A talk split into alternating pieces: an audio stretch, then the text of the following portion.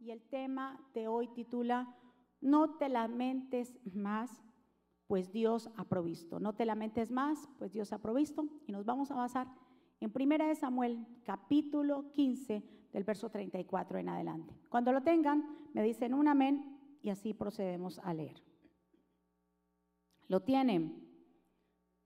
Dice la santa palabra del Señor así. Primera de Samuel, capítulo 15. Déjame mirar acá. En el verso 34. Dice la palabra del Señor así. Se fue luego Samuel a Ramá y Saúl subió a su casa a Gabá de Saúl. Y nunca después vio Samuel a Saúl en toda su vida. Y Samuel lloraba a Saúl y Jehová se arrepentía de haber puesto a Saúl por rey sobre Israel. Pasemos entonces al 16.1, ahí mismo. Y dijo Jehová a Samuel, ¿hasta cuándo lloras a Saúl? habiéndolo yo desechado para que no reine sobre Israel? Llena tu cuerno de aceite y ven, te enviaré a Isaí de Belén, porque de sus hijos me he provisto de rey. Y dijo Samuel, ¿cómo iré? Si Saúl, lo supiere, me mataría. Jehová respondió, toma contigo una becerra de la vacada y di, a ofrecer sacrificio a Jehová he venido. Y llama a Isaí al sacrificio, y yo te enseñaré lo que has de hacer, y me ungirás al que yo te dijese. Hizo pues Samuel como le dijo Jehová, y luego que él llegó a Belén, los ancianos de la ciudad salieron a recibirle con miedo y dijeron, ¿es pacífica tu venida? Él respondió, sí vengo a ofrecer sacrificio a Jehová y santificaos, y venid conmigo al sacrificio, y, y santificando él a Isaías, sus hijos los llamó al sacrificio. Y aconteció que cuando ellos vinieron, él vio a Eliab, hijo de... Y dijo, de cierto delante de Jehová estás ungido. Y Jehová respondió a Samuel, no mires a su parecer ni lo grande de tu estatura, porque yo lo desecho, porque Jehová no mira lo que mira el hombre, pues el hombre mira lo que está delante de sus ojos, pero Jehová mira el corazón. Entonces llamó Isaías a Benadad y lo hizo pasar delante de Samuel, el cual dijo, tampoco a este ha escogido Jehová. Hizo luego pasar Isaías Sama y él dijo, tampoco a este ha escogido, he elegido Jehová. E hizo pasar Isaías siete hijos suyos delante de Samuel. Pero Samuel dijo a Isaí, Jehová no ha elegido a estos. Entonces dijo Samuel a Isaí, ¿son estos todos tus hijos? Y él respondió, queda uno, el menor, el que apacienta ovejas. Y dijo Samuel a Isaí, envía por él, porque, no nos sentaremos a la mesa hasta que él venga. Envió pues por él y le hizo entrar, y era rubio, hermoso de ojos y de buen parecer. Entonces Jehová dijo, levántate y úngelo porque este es. Y Samuel tomó el cuerno del aceite, lo ungió en medio de sus hermanos, y desde aquel día de en adelante el Espíritu de Jehová vino sobre David, se levantó luego y Samuel se volvió a Ramá. Que el Señor nos bendiga a través de su palabra y que el Señor añada bendición a nuestra vida. Espíritu Santo, bienvenido a este lugar. Tú eres el pastor de esta iglesia. Tú eres el que nos enseña, que nos entrena, que nos trae la iluminación. Yo me pongo a un lado para que tú te establezcas. Pasa un carbón encendido por mis labios. Mira a tu pueblo, los que están conectados. Señor, prepara los corazones. Señor, declaro que son buena tierra y que esta semilla que va a ser plantada producirá en nosotros mucho fruto, Padre. En tus manos estamos, Señor. Llévate todo espíritu contrario. Señor, Padre, aquí tu pueblo está dispuesto a recibir esa palabra en el nombre poderoso de Jesús. Y el pueblo del Señor dice, amén y amén. Recordemos el tema, no te lamentes más, pues Dios ha provisto. Miramos aquí esta historia, que mucho la hemos leído, pero nos vamos a basar en que Dios siempre tiene un plan.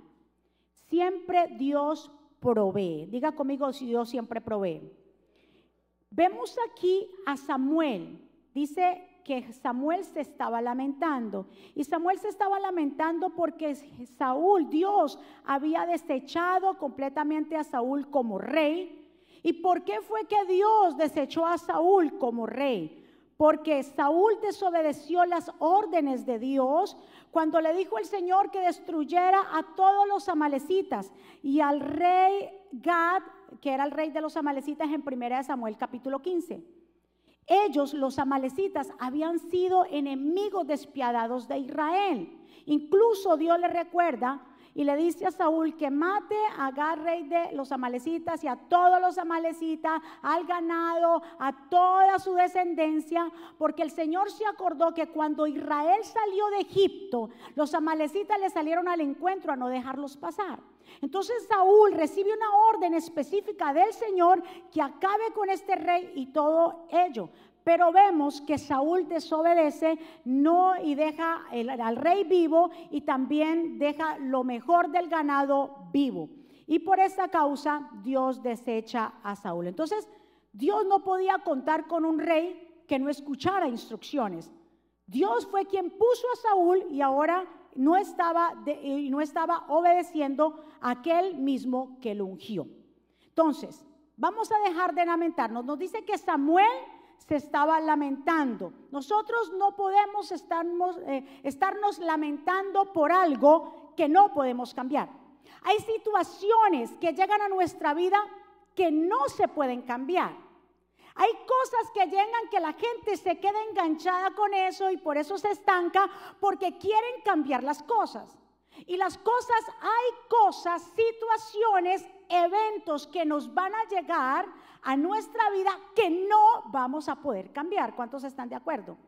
No hay nada malo en el llanto, no hay nada malo en el duelo, no hay nada malo en que nosotros hagamos, sí, duelo porque tal vez se perdió algo, perdimos a alguien que ya no está con nosotros o por algún plan que tú tenías se desmoronó. Aquí lo nocivo es prolongar completamente este lamento. La cuestión, recuérdese, no es lo malo no es llorar, lo malo no es hacer duelo. Lo malo es o lo malo es o lo nocivo es prolongar eso o es nocivo prolongar ese llanto y ese lamento porque estaríamos anulando completamente la capacidad para enfrentar los desafíos presentes. ¿Cuántos están? O sea, perderíamos completamente la noción del tiempo. Perderíamos completamente el enfoque y también perderíamos muchas veces a personas importantes que están a nuestro lado por querer cambiar algo que no va a poder ser cambiado. ¿Cuántos están de acuerdo? Entonces la cuestión aquí es que el Señor le habla a Samuel y le dice, Samuel, yo ya deseché a Saúl por la desobediencia y esto no lo voy a cambiar. Ahora te toca a ti cambiar tu actitud. ¿Hasta cuándo lloras? Vamos, dale el aplauso fuerte. A veces nos concentramos, como vuelvo y le digo, por situaciones que no vamos a poder cambiar. Y el Señor por eso le dice a Samuel, ¿hasta cuándo lloras? Mi amado, hay circunstancias que no vamos a poder cambiar. Diga conmigo, hay cosas que no voy a poder cambiar. Pero sí sabe que podemos cambiar nuestra actitud que nos va a ayudar a avanzar. Por ejemplo, la muerte de un ser querido, no vamos a poder cambiar. Situaciones que llegan a nuestra vida que no vamos a poder cambiar. Pero sí hay algo que nosotros podemos hacer y es nuestra actitud en frente a lo que estamos viviendo. Vamos, ¿cuánto le dan un aplauso fuerte al Señor? La pregunta del Señor específica a Samuel, ¿cuál fue? ¿Hasta cuánto lloras? Pregúntale a la persona que está a su lado, ¿hasta cuándo vas a llorar? Esta fue esa pregunta específica que Dios le hizo. La palabra hasta, escuche bien, esta palabra hasta significa que nosotros tenemos la capacidad y la decisión de poner un pare en todo, todo tiene su ciclo y todo tiene su límite. O sea que nosotros tenemos la capacidad de decir, un momento, yo no me voy a seguir lamentando por esto. Ya lloré, ya hice duelo, pero yo me levanto en el nombre de Jesús. Mis amados, mi pregunta para ustedes es, ¿qué es lo que está produciendo en ti tristeza y está drenando tu fuerza? ¿Qué es lo que está produciendo en ti tanta tristeza que está drenando tu fuerza? Tal vez un reporte de salud, tal vez un hijo en las adicciones, o tal vez un hijo o una hija, eh, no sé, rebelde, un divorcio, una situación dolorosa, un negocio que no avanza, la finanza que no alcanza. ¿Qué es lo que está pasando? ¿Qué es lo que está produciendo esa tristeza? Yo vengo a decirte en el nombre de Jesús que si tú quieres avanzar, así como Dios le dijo a Samuel, ¿hasta cuándo lloras? Hoy Dios te confronta y te dice, ¿hasta cuándo tú te vas a seguir lamentando por lo que no se puede cambiar? Comienza a cambiar tu actitud en frente a la situación y verás que todo cambiará. Mis amados, el seguir lamentándonos no va a cambiar las cosas. Escuche muy bien y tampoco permite ver lo nuevo que viene de parte de Dios porque Dios tiene un plan perfecto. Dios tiene un nuevo plan. Siempre Dios tiene planes para nosotros. Pero nosotros sabemos, eh, eh, como estamos envueltos en ese torbellino, no vemos lo nuevo de Dios. ¿Por qué? Porque estamos envueltos en el llanto, en el lamento y en el duelo. Es tiempo de levantarse. Vamos, ¿cuánto le dan el aplauso fuerte? La palabra del Señor es bien específica en Eclesiastés, verso 3, 4, que dice, todo tiene su tiempo. ¿Hay tiempo de qué? De llorar. Diga, hay tiempo de llorar. Hay tiempo de reír. Hay tiempo de endechar. Hay tiempo de bailar. Hay tiempo de hacer todo. Pero quiere decir que todo tiene su tiempo. O sea, que todo tiene un límite. Y usted y yo en este tiempo que está pasando, no nos podemos lamentar que si la pandemia, que si no, que si esto. ¿Cuál es la actitud que yo estoy tomando en frente a esto? Seguir con el llamado del Señor es nuestra actitud. ¿Cuántos están? Porque eso es lo que pasa. Cuando pasamos por esos torbellinos, esos momentos difíciles, la gente comienza a olvidarse de las promesas de Dios y del llamado de Dios. ¿Cuántos están? Samuel aquí cuando el Señor lo confronta y le dice, ¿hasta cuándo tú lloras? Era que Samuel se había centrado tanto en el dolor que tenía por Saúl que se había olvidado de su labor ministerial. ¡Wow! Escuche muy bien, se había olvidado de su labor ministerial. Mis amados, la vida sigue. Tenemos que armarnos de valor, de esperanza y de fe y de firmeza para seguir avanzando con lo que el Señor nos ha entregado. ¿Cuántos están de acuerdo conmigo? Mis amados, ¿hasta cuándo lloras? ¿Hasta cuándo nos vamos a lamentar? Quedarnos hundidos en el lamento solo indica a quién realmente servimos. Se lo voy a repetir este pensamiento. Quedarnos hundidos en el lamento solo indica realmente a quienes nosotros qué? Servimos. Mejor dicho, cuando el Señor, es que esta palabra, cuando el Señor le dice esta palabra a Samuel, ¿hasta cuándo lloras? Fue una confrontación de sacarlo del lugar del lamento. Decirle, pero mi hijo, ¿qué pasa contigo? La vida sigue. Tú te vas a, lamentarte toda la vida por algo que yo no voy a cambiar, que ya está. Yo ya deseché a Saúl. Yo ya busqué a un hombre conforme a mi corazón. ¿Hasta cuando la vida sigue? Levántate de ahí, vete a ungir. Porque las cosas siguen. No te olvides del llamado del ministerio. No te descuides de lo que el Señor te ha dado. No te descuides de lo preciado la familia que tienes alrededor por algo que te solamente te estás concentrando. ¿Cuántos están? ¿Cuántos están entendiendo el mensaje en esta mañana? Mejor dicho, el Señor le dijo a, a Samuel, ¿para quién tú trabajas? ¿Para mí o para Saúl? Wow. Porque cuando nosotros nos lamentamos por algo todo el tiempo y estamos encerrados, quiere decir que a esa situación o esa persona tomó el control de nosotros. ¿Cuántos están?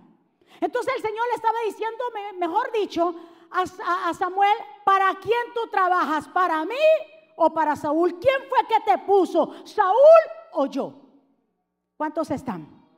Entonces, mejor dicho, Saúl representa lo pasado y nosotros no podemos trabajar para cambiar las circunstancias. Vamos mejor a esforzarnos para cambiar nuestra actitud. El otro aplauso fuerte. ¿Qué fue lo que Dios le dijo a Elías en Primera de Reyes 19? 9, cuando recibió aquella amenaza de una mujer que le dijo que lo iba a matar.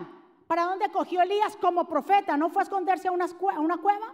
Y que el Señor le dijo a Elías, Elías, ¿qué haces aquí en la cueva? Como quien dice, mi hijo, si tú eres profeta, vete a profetizar. Si tú eres maestro, comienza entonces a dar clase. Si tú eres diácono, comienza a hacer lo que tienes que hacer. Si eres lo que eres en el ministerio, no nos podemos dejar o descuidar del llamado de Dios porque seguimos en lamento. ¿Cuántos Dios nos está hablando en esta mañana?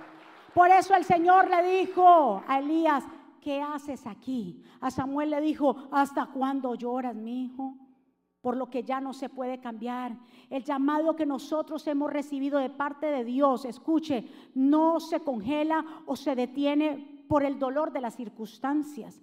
Debemos apoyarnos en Dios para superar los procesos dolorosos. Es que si nosotros estamos apoyados en Dios, nosotros entonces vamos a poder ¿qué? sobrepasar. Si nosotros estamos apoyados en Dios, entonces vamos a tener fe. Pero ¿en qué nos estamos apoyando hoy? ¿En las circunstancias? ¿En el dolor? ¿En el lamento? ¿En el llanto? Por eso el Señor dijo en Juan 10, 16, 13, estas cosas os he hablado.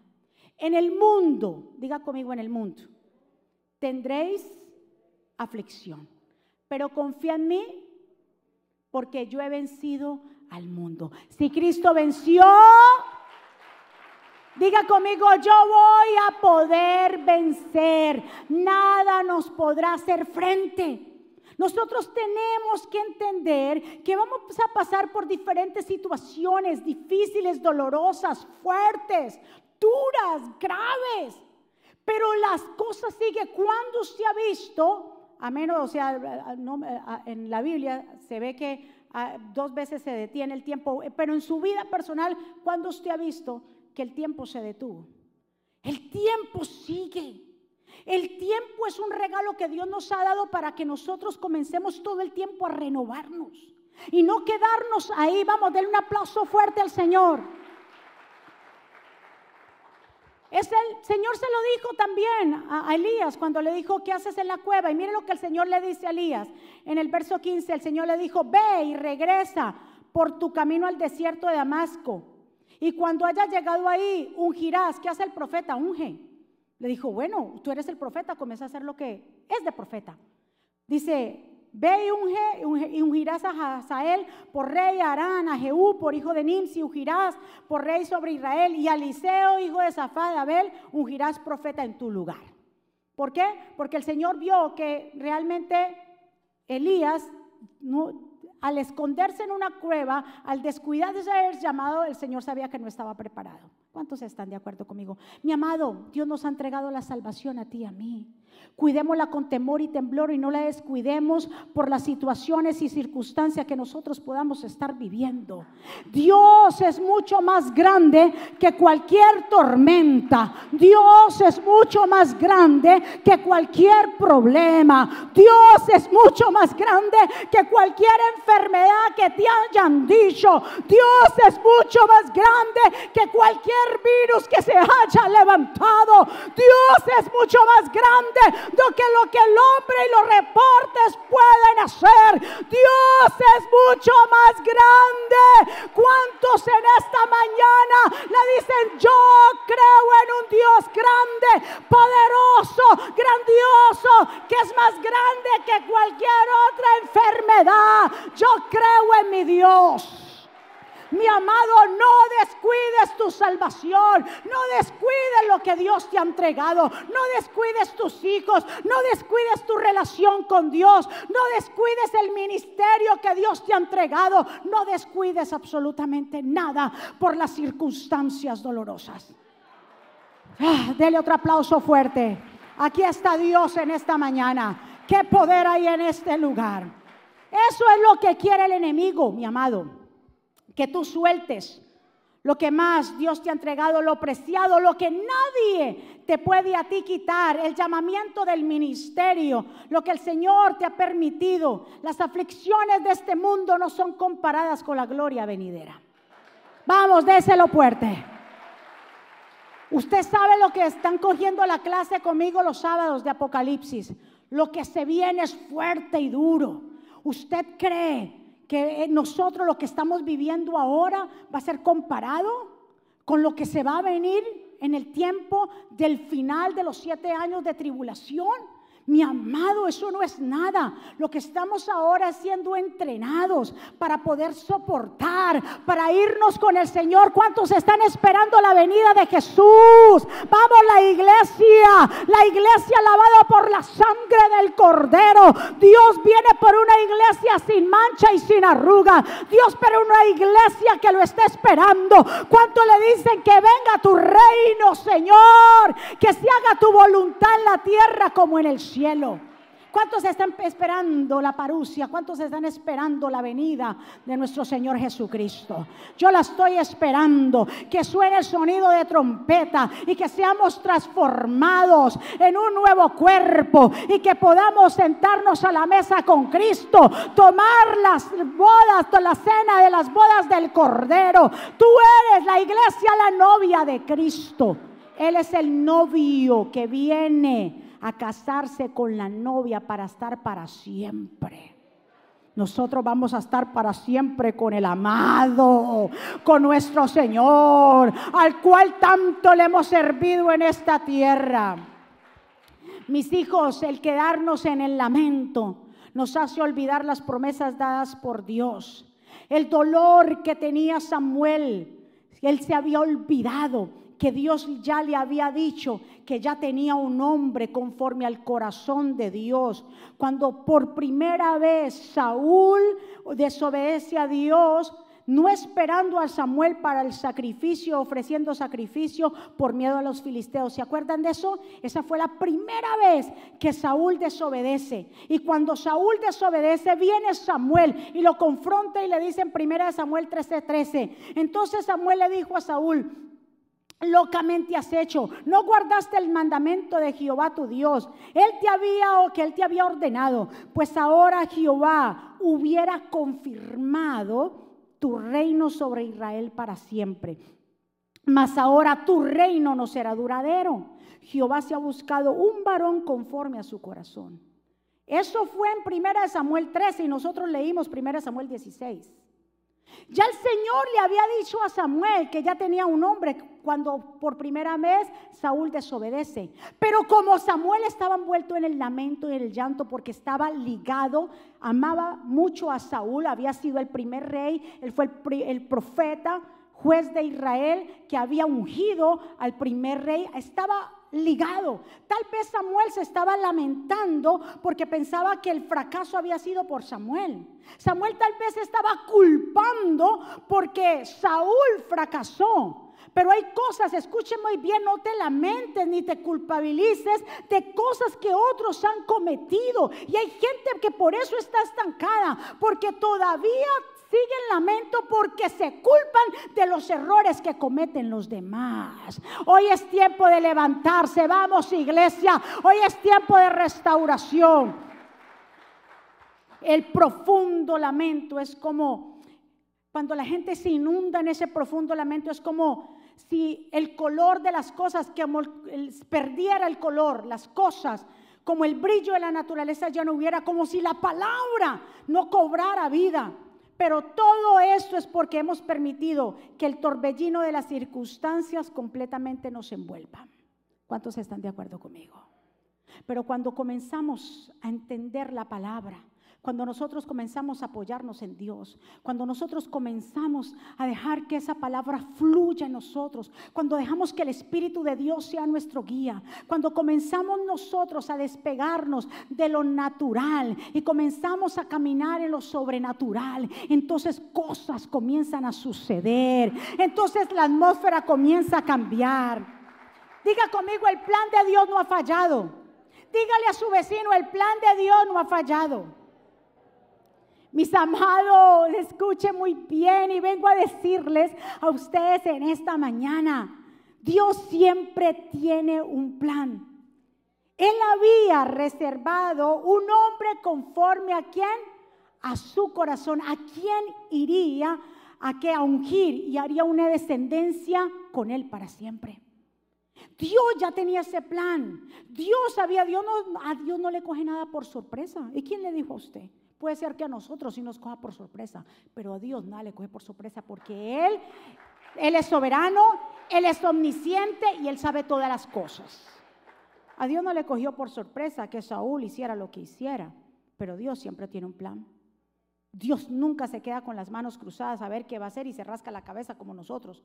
Y ahora, ¿cómo yo le voy a hacer esto? ¿Cómo si las cuentas no me dan? Dios no es así.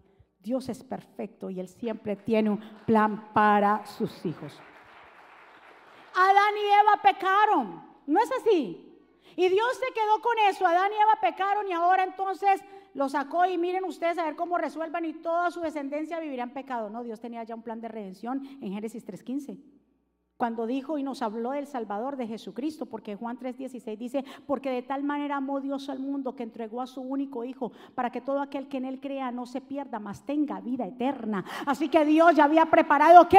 Un plan de redención para que nosotros no mantuviéramos o viviéramos en pecado y estuviéramos destituidos todo el tiempo de la gloria de Dios. Dios preparó un plan de redención con su único Hijo Jesús, para que tú y yo tuviéramos vida, vida abundancia, vida eterna. ¿Cuántos están de acuerdo?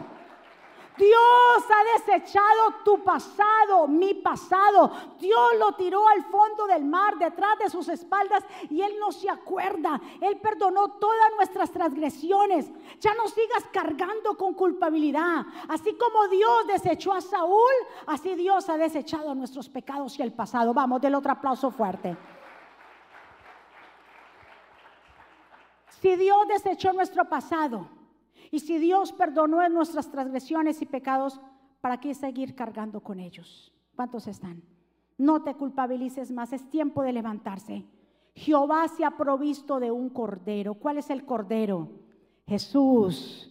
Jesús es el cordero que quita el pecado del mundo. La sangre de Cristo es suficiente para limpiar que todos nuestros pecados y hacernos, escuche muy bien, aceptos. Los planes de Dios. Es que yo me impresiono cómo Dios obra de una manera sobrenatural. Y los planes de Dios completamente son de bien. ¿Cuántos están? Jeremías que dice 29:11, porque yo sé los planes que yo tengo para ti. Diga conmigo, yo sé que Dios tiene un plan bueno. Porque yo sé los planes que yo tengo para ti, planes de bien y no de mal. ¿Sabe para qué? Para darnos un mejor futuro lleno de qué? De esperanza. Dice, yo el Señor mismo lo afirmo. Así que hoy usted tal vez se encuentra en una situación difícil, en una situación dura, usted tal vez se encuentra, pero hoy el Señor te está diciendo, sacúdete de esa situación, levántate, así como Dios le dijo a Samuel, ¿hasta cuándo lloras? Óyeme, ya es hora que te sueltes de eso que corte ese cordón umbilical, que comiences porque empieza un nuevo tiempo, que Dios tiene cosas preparadas y nuevas cosas, pero si sigues en el torbellino no vas a poder ver y no vas a poder disfrutar nada, ni de la comida que te comen no te va a dar sabor, porque todavía sigues, sigues en el sin sabor. ¿Por qué? Porque has permitido que eso te acofije. ¿Cuánto le dan el aplauso fuerte? Escuche bien, pueblo. Diga conmigo, me toca a mí llenarme de aceite. ¿Se acuerdan cuando el Señor le dijo a Samuel, ¿hasta cuándo lloras? Y el Señor, y Samuel, me imagino que le habrá dicho, ay Señor, pues tú sabes. Le dijo, no, hágame favor, párate de ahí. Levántate a lo que yo te mandé al ministerio. Tú eres profeta, levántate a ungir. No nos podemos quedar como rey. Mire esto, que el Señor le está diciendo, las cosas siguen avanzando y tú sigues ahí llorando. Las cosas siguen su curso, tú te estancas y yo no voy a dejar que el ministerio se estanque por ti. Las cosas siguen. Hágame el favor, Samuel. ¿Hasta cuándo lloras? Párate de ahí. Coge tu cuerno. Diga conmigo, hoy yo tomo el cuerno. El cuerno es ese recipiente, ¿verdad que sí? Donde se echaba el aceite para ungir. Coge tu cuerno y llénalo de aceite y ven y te enviaré a Isaí de Belén porque de sus hijos de Isaí yo he provisto un rey. Diga conmigo, Jehová proveerá, Jehová es mi provisión. Ya no te lamentes porque Jehová qué ha provisto. Mientras tanto, Samuel llorando, el Señor estaba diciéndole que se parara porque ya había alguien que ya había preparado. Entonces, ¿cuál es nuestra responsabilidad? El Señor le dijo, ve Samuel, pásame el cuerno y yo te lo lleno de aceite. ¿Qué le dijo el Señor? Samuel, coge el cuerno y llénalo tú de aceite. A nosotros nos toca la responsabilidad de llenarnos de la presencia de Dios para seguir caminando. Vamos, ¿cuánto le da un aplauso fuerte? Nosotros somos ese cuerno, representamos ese recipiente, somos ese vaso que Dios ha llamado y el Señor nos dice, a ti te toca que levantarte y llenarte del aceite si quieres avanzar. A ti te toca la responsabilidad de buscar de mi presencia y llenarte de la unción mía, que es la que te va a ayudar a seguir con los planes. ¿Cuántos están de acuerdo conmigo? Dele otro aplauso fuerte. Vamos, iglesia. Somos nosotros, no espere que venga nadie. Ay, ore por mí. Ay, ponga mi aceite eso no le va a ayudar a usted. Eres tú mismo en la búsqueda íntima que tengas con Dios. Por eso hay situaciones que no cambian, hay jóvenes que no cambian, matrimonios que no cambian, porque no se han provisto de aceite, porque han dejado que ese aceite se consuma. Hablan del problema, comen con el problema, se levantan con el problema, se acuestan con el problema y van al baño con el problema. Es en serio. No hay otra cosa. Es el pan de cada día. Donde el Señor nos ha dicho que todos los días son nuevos. Y que cada día trae su propio mal. Y que nosotros tenemos que aprender a confiar en Él. Que Él guarda nuestra entrada y nuestra salida. Que el Señor tiene el control de todas las cosas. El aceite simboliza el Espíritu Santo de Dios. Llenarnos de Dios. ¿Para qué? Para poder avanzar para poder que el Señor nos entregue lo que Él ya preparó para nosotros. Diga conmigo, yo me lleno de aceite hoy en día. Si tú quieres seguir avanzando con los planes, es mejor que te llenes de aceite. Porque si no te llenas de aceite, va a ser muy difícil que tú puedas llegar hasta el final. El único que nos puede ayudar es el Espíritu Santo. Para eso el Señor lo envió. Le dijo, hijito, yo a ustedes no los dejo solos, yo les envío al Paracleto, yo les envío a uno que va a estar a su lado. Yo les voy a enviar al Espíritu Santo para que les enseñe y les recuerde todas estas cosas. Yo les envío al Espíritu Santo para que los guíe, para que les deje saber todo lo que está ahí arriba. El Espíritu Santo se los va a venir a decir a ustedes. Pero si no nos llenamos del Espíritu Santo, si no nos llenamos nuestro cuerno, quiere decir que el Señor le dijo a Samuel, te habías descuidado de ese cuerno, está vacío, comiénzalo a llenar. ¿Cuántos están? ¿Cuántos dicen hoy yo voy a llenar el cuerno de aceite? Escuche muy bien. David lo entendió muy bien. David dijo en el Salmo 23, has ungido mi cabeza con aceite. Mi copa Escuche bien, has ungido mi cabeza con aceite, mi copa está rebosando. Ciertamente el bien y la misericordia me seguirán todos los días de mi vida. ¿Y en dónde? ¿En dónde? Y en la casa de Jehová moraré por las días. Vamos, denle un aplauso. Señor bendito. David lo entendió y ya casi para terminar, escuche bien, cuando David dice, mi copa está rebosando con aceite, el bien y la misericordia de Dios me seguirán. ¿Qué quiere decir eso? Que David se estaba llenando, porque escuche muy bien, cristiano que se mantenga firme es el cristiano que busca la unción del Espíritu Santo, que lo busca en la presencia del Señor. ¿Cuántos están de acuerdo conmigo? Cuando nosotros nos llenamos de aceite, ¿sabe qué pasa? Nos deshacemos del lamento. Pero cuando estamos sin aceite, cuando usted coge una puerta y esa puerta rechina, ¿usted qué le hace? Pues porque cuando abre una puerta y esa puerta suena, ¿usted no le molesta? ¿Cierto? Y entonces uno le hace ese aceite, como se llama? 3D, 3X, 34. Ese mismo que ustedes compran.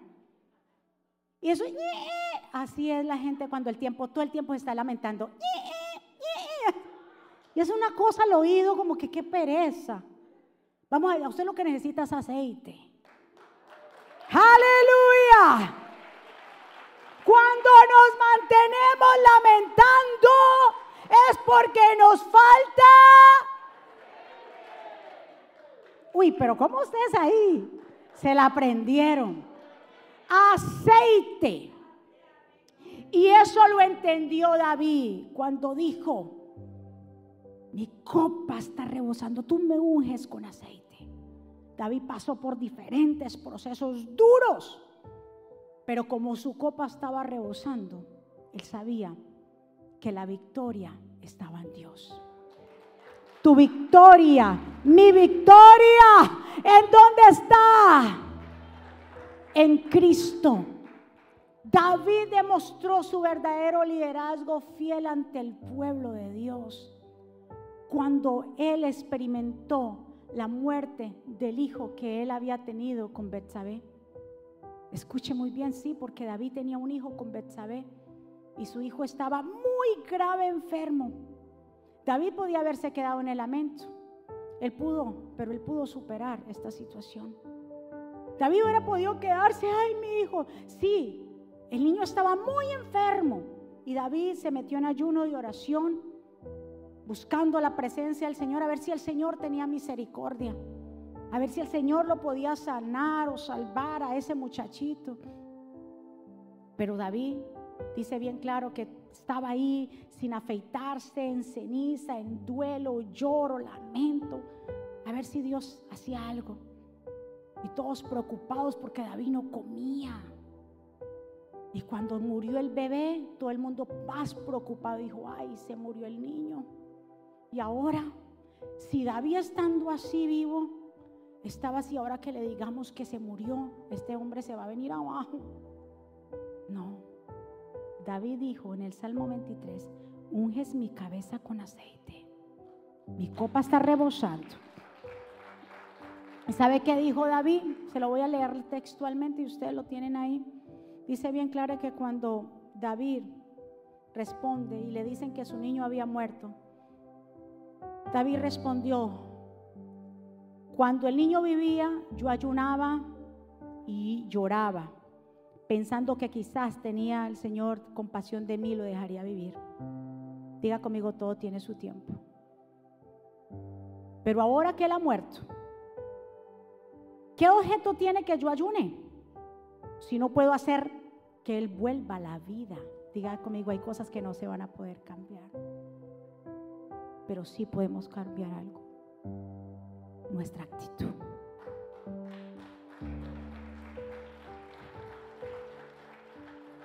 Ya no puedo hacer que Él venga a la vida. Yo iría a reunirme con Él, pero Él no volverá a reunirse conmigo. Pero eso Él porque Él estaba ungido y podía entender esto. Porque se sorprendieron como cuando le dicen a David que su hijo muere, David se levanta, come, se afecta, se cambia y como si nada. Pero esta reacción, esa es la reacción de un ungido de Dios. Esa es la reacción de una gente que está llena del poder de Dios, que sabe que hay situaciones que no van a poder cambiar, pero sí podemos cambiar nuestra actitud y que no nos podemos quedar en el lloro y en el lamento, porque Dios siempre tiene un mejor plan. Y que el Dios al cual nosotros le servimos nunca se equivoca. ¿Cuántos están de acuerdo conmigo? Samuel le dice al Señor, tú me estás mandando a ir a ungir a otro hombre. Y si Saúl se entera, me va a matar porque él sabía que Saúl era un hombre sanguinario, que no le importaba nada. Dijo, si él se entera que yo voy a ungir a otro hombre, me va a matar. Y el Señor que le dijo, le dijo bien claro, mira, no te preocupes. Di que vas a ofrecer sacrificio. Llévate una, un, ternero de la vacada y comienza a ofrecer sacrificio. Tómate un, un sacrificio. Usted y yo vamos a tomar del cordero. Haz tuyo el cordero de Dios, que para eso el Señor lo ha enviado. ¿Cuántos están de acuerdo? Para que desaparezcan los temores. Si hay un Saúl que te está persiguiendo y te está recordando y te está culpando, haz, asedia a Jesús, al cordero. Sacrifica, sacrifica alabanza, sacrifica alabanza. Si hay alguien que te está recordando, si hay algo que te está invadiendo tu territorio, acércate a Jesús. ¿Sabes por qué? Porque para eso el Padre lo envió. Dios se ha provisto de un cordero. ¿Cuántos? Dele un aplauso fuerte al Señor. Por eso fue que Juan dijo en Juan 1.29, he aquí el cordero de Dios que quita el pecado del mundo. Vamos a ponernos de pie en esta mañana. En la Pascua, ellos comieron cordero ¿Por qué comieron un cordero? Como señal de la salvación grandiosa de Egipto. Hoy yo te invito, así como el Señor le dijo a Samuel, Samuel no tengas miedo de Saúl, sacrifica. Así el Señor te dice, toma, toma del cordero que es Jesús. No permitas que el pasado, no permitas que las acusaciones de los demás, de las circunstancias, lo que estás pasando, te estanquen el llamado. Levántate hoy, Pueblo, que estás aquí, que estás allá, ¿hasta cuándo vas a llorar ese problema? ¿Hasta cuándo vas a terminar con ese lamento? Comienza a hacer lo que Dios te mandó. No descuides el llamado de Dios. No descuides a tu familia. No descuides lo preciado de la salvación. La vida sigue. Las cosas siguen. Avanza. Proverbios 6:30 dice. No tienen en poco al ladrón si hurta para saciar su apetito cuando tiene hambre. Pero si es sorprendido, pagará siete veces. Todo lo que el enemigo te ha robado, lo vas a recuperar. No te faltará nada y tendrá que devolvértelo. ¿Cuántas veces dice que el ladrón? Siete. ¡Ay! Siete veces te devolverá. Si has perdido el gozo, si has perdido lo que hayas perdido, no te lamentes más, porque hay una promesa que siete, siete veces Volverás al gozo. Y aún mucho mayor y mucho mejor. ¿Cuántos están de acuerdo conmigo? te lo tendrá que devolver. Los años que la oruga, el saltón y el revoltón y la langosta y todo su ejército serán restituidos. Por eso no te lamentes más, porque el Señor ha provisto. Si nosotros nos dejamos de lamentar, escuche bien, vamos a poder ver el panorama completo. Pero si seguimos lamentándonos, no vamos a poder ver el pozo que tenemos al frente como Agar. Agar estuvo en el desierto errante con su hijo y lloraba, dijo, mi hijo se va a morir. ¿Cuántos piensan que hay hijos que están tal vez en rebeldía, en adicciones, en canga? Dice, ay, se va a morir. Yo no lo quiero ver. No, Señor. Confía, déjate de lamentarte. Porque en nuestros hijos hay una promesa bien grande. Que cada uno de ellos vendrá al camino del Señor.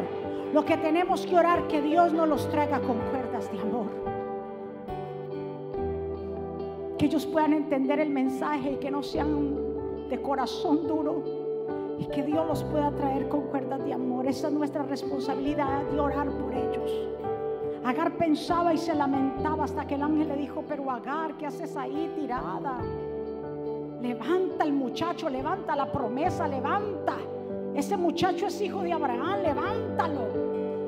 Y dice que bien claro que ella pudo ver que al frente de ella había que pozo. Ella pensaba que se iba a morir. Delante de ti hay un pozo, pueblo. Déjate de lamentar y comienza a ver la esperanza. Comienza a ver las cosas de el color que es verde que representa vida. El color de la clorofila de las plantas. Cuando una planta está verdecita es porque usted dice que está viva, porque tiene clorofila. Así Dios nos ha dicho, levántate de ese lamento, porque al frente hay algo más poderoso y más grandioso. ¿Cuánto le da un aplauso fuerte? Gracias Señor. Padre, gracias por este tiempo en que tú nos permites estar en tu casa. Gracias por tu palabra porque ella es la que nos restaura, la que nos confronta, la que nos liberta. Tu palabra es vida, tu palabra que es bendita, tu palabra que penetra hasta partir el alma. Gracias Señor por cada persona, por el pueblo reunido y los que están conectados. Gracias Dios. Te pido que haya una transformación en nuestras vidas. Hoy nos levantamos de ese lecho del lamento, así como tú le dijiste a Samuel, ¿hasta cuándo? Ya, basta. Hay cosas que hacer, hay cosas que el Señor nos ha entregado, que siguen, tienen que seguir su curso. Padre, gracias. Sellamos esta palabra en cada corazón. Declaro que dará mucho fruto. Si alguien aquí o alguien allá que está conectado, que desea reconciliarse con el Señor, que desea aceptar a Jesús como Señor y Salvador, yo te invito que juntos podamos hacer una oración de fe. Hacer una oración de fe no es cambiar de religión, es cambiar de relación. La religión lo que hace es que aleja al hombre de Dios, pero la relación lo acerca con Dios. Te invito a que puedas abrir el corazón a Jesús y tú me dirás que yo conozco de Jesús. Una cosa es oír de Jesús, conocer de Jesús y otra cosa es tener una relación con Jesús. Y el Señor quiere que su pueblo tenga una relación con Él. Si alguien aquí o allá que pueda hacer esta oración puede repetir conmigo que desea. Y, y dice, Señor Jesús, yo te doy gracias por mi vida. Yo te pido perdón por mis pecados. Yo me arrepiento. Te pido perdón. Enséñame, ayúdame, Señor. Te entrego mi vida, te entrego mi corazón, te entrego mi familia. Tómalo, todo es tuyo. Perdóname, Señor, por todas mis transgresiones. Declaro vida, Señor. Tú eres vida, mi vida. Reconozco que tú eres el Mesías que resucitaste al tercer día. Aquí estoy, Señor, y escribe mi nombre en el libro de la vida, en el nombre de Jesús. Denle un aplauso fuerte al Señor. ¿Quién vive? Y a su nombre. ¿Cómo está el pueblo? ¿Revestidos? ¿Cuántos recibieron esa palabra de poder? ¿Cuántos nos vamos gozosos? Diga conmigo, yo no voy a llorar más. Ya, todo tiene que. Lo malo no es llorar, recuérdese. Lo nocivo es mantenerse ahí. Usted puede hacer duelo y llorar por algo, pero ya después levantarse. ¿Cuántos están de acuerdo conmigo? Vamos a levantar nuestras manos, Señor, gracias por este tiempo maravilloso en que tú nos permites estar en tu casa. Gracias, Padre, por tu amor, por tu misericordia, por tu bondad. Gracias por lo que estás haciendo. Sellamos esta palabra en cada corazón. Tu pueblo, Señor, se va gozoso, se va lleno de esperanza, de fe, Declaramos una semana bendecida, prosperada, de buenas noticias, de cielos abiertos. Que tu pueblo caminará y no se cansará. Que te buscará, Señor, en ese tiempo de esa intimidad de su recámara. Que tú les enseñarás tu ley para poderla enseñar a nuestros hijos. Gracias, Padre. Pueblo del Señor, que Jehová te bendiga y te guarde. Que Jehová haga resplandecer su rostro sobre ti y tenga de ti misericordia. Que Jehová alce sobre ti su rostro y ponga en ti paz. Y termino con estas palabras. Vivan en gozo, sigan creciendo hasta alcanzar la madurez. Anímense los unos a los otros y vivan en paz y armonía. Entonces el amor de Dios estará con ustedes. Que la gracia del Señor Jesucristo, el amor de Dios y la comunión con el Espíritu Santo sea con todos ustedes. Dios me los bendiga, Dios me los guarde, saludados los unos a los otros. Gracias.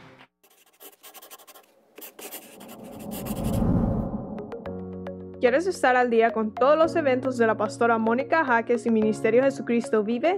Ahora lo puedes hacer introduciendo la aplicación Mónica Jaques, ahora disponible en la tienda de aplicaciones de Apple y Google. Es muy fácil de usar y contiene un menú útil y de acceso rápido. Ahora podrás acceder al último libro de la pastora Mónica, eventos, palabras de fe e incluso comunicarte con nosotros vía chat. También puedes seguirnos en Facebook, Instagram, Twitter y YouTube para ver servicios de poder en vivo y recibir reflexiones, palabras de aliento y mensajes diarios. No esperes, descarga la aplicación ahora.